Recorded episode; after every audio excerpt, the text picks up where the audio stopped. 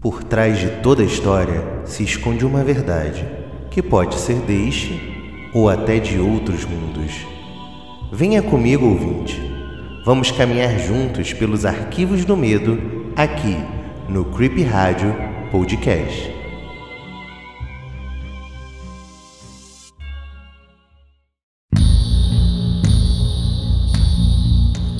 Olá, ouvinte.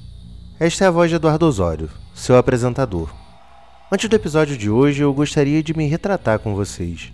Há muito tempo eu não falo aqui no Creepy Rádio Podcast, mas o motivo é grave e bastante sério. Com a pandemia do Covid-19, muitas pessoas da minha família adoeceram e eu tive mesmo algumas perdas. Então, eu peço desculpa a vocês, mas prometo que esse retorno trará boas novidades, como por exemplo, novos programas. Mas Vamos ao episódio de hoje, ouvinte. Um episódio que contará a verdadeira história por trás de algo que você deve ter conhecido como um simples conto de fadas na sua infância. Hoje falaremos sobre o flautista mágico de Hamelin. Vamos começar? Muitos e muitos anos atrás, do outro lado do mar, havia um país diferente. Ele tinha um sol como nenhum outro. O seu sol gostava de música e gostava tanto que se o povo lá embaixo não tocasse músicas pedindo que ele acordasse, ele continuava a dormir. Apresenta-se assim o prelúdio da aparição do flautista mágico no livro homônimo do grande autor brasileiro Rubem Alves.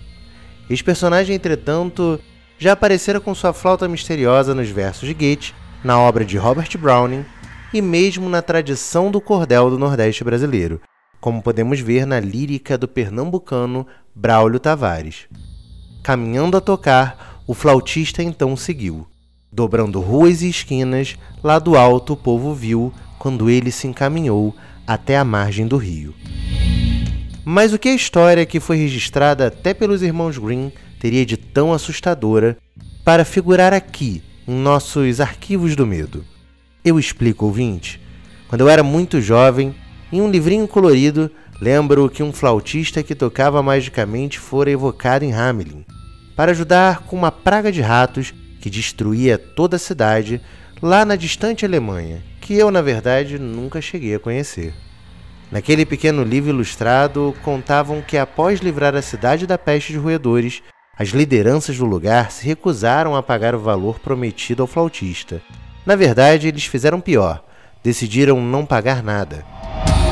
O músico, então, teria mostrado que suas notas sobrenaturais poderiam ter outra face, que era bem oposta à tão desejada salvação.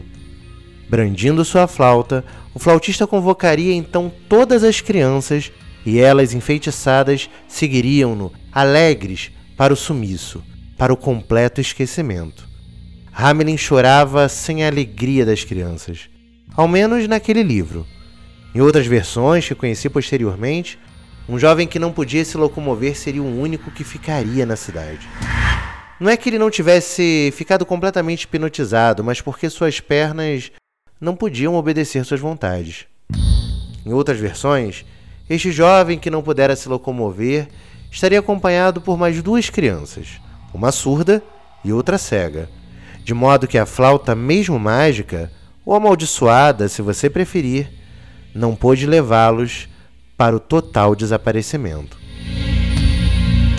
A lenda do flautista atingiu o mundo inteiro. Mas estes contos do povo nunca são apenas contos, querido ouvinte. A cidade de Hamelin de fato existe, e hoje seu turismo sobrevive em boa parte das histórias do misterioso músico. Em Hamelin, há peças e músicas sobre o flautista. Até os padeiros fazem doces que remetem à sua história, e há diversos souvenirs sobre a lenda. Mas as almas daquelas crianças, seu misterioso fim, seriam apenas uma triste história que as pessoas contam? Ao que parece, ela é bem mais que isso.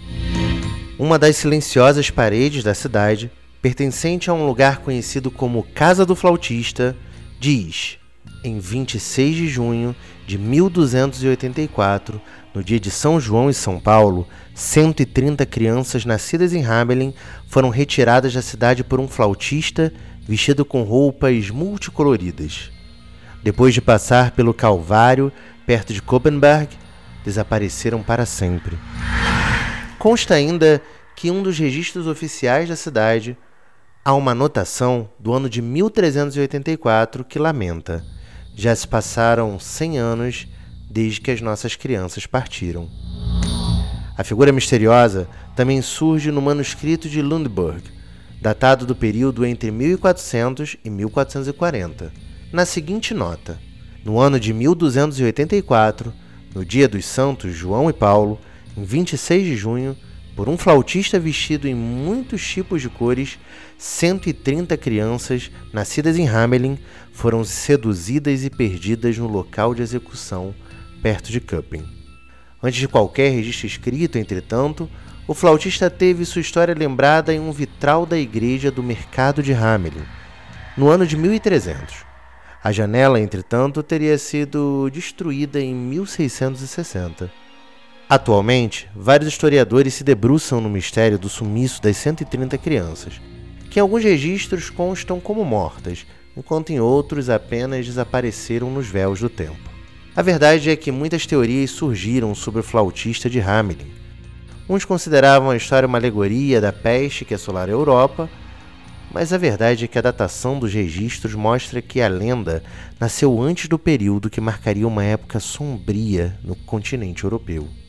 Há quem acredite ainda que o flautista era um assassino, um tipo de pedófilo, alguém capaz de cometer atos violentos, quiçá monstruosos, que lhe pareceram oportunos naquele cenário. A ideia de que o flautista seria alguém que, amando dos pais das crianças, salvara famílias da pobreza em troca do assassínio dos seus filhos, para que uma boca menos para alimentar estivesse à mesa, também existe, ouvinte. Muitos consideram ainda que o flautista de Hamelin seria uma alegoria da morte, um ceifador que não carrega foice, mas uma flauta que engana e guia seus ouvintes para uma morte prematura. Para isso tudo, ouvinte, a verdade é que não há conclusão acertada. Mas uma coisa é certa: na rua onde as crianças desaparecidas foram vistas pela última vez, em Hamelin, não se canta ou se toca qualquer instrumento. O medo, ouvinte, tem memória. Bom, eu espero que vocês tenham gostado do episódio de hoje. E antes de me despedir, eu queria pedir que vocês nos seguissem nas redes sociais e ficassem atentos às novidades aqui do Creepy Rádio Podcast.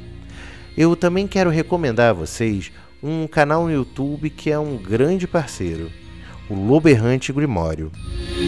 Bom ouvinte, eu me despeço de vocês e fico por aqui. Até a próxima.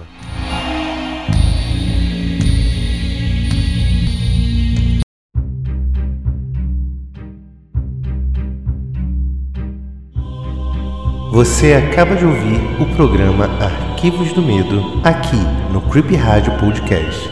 A verdade está na voz de todas as histórias.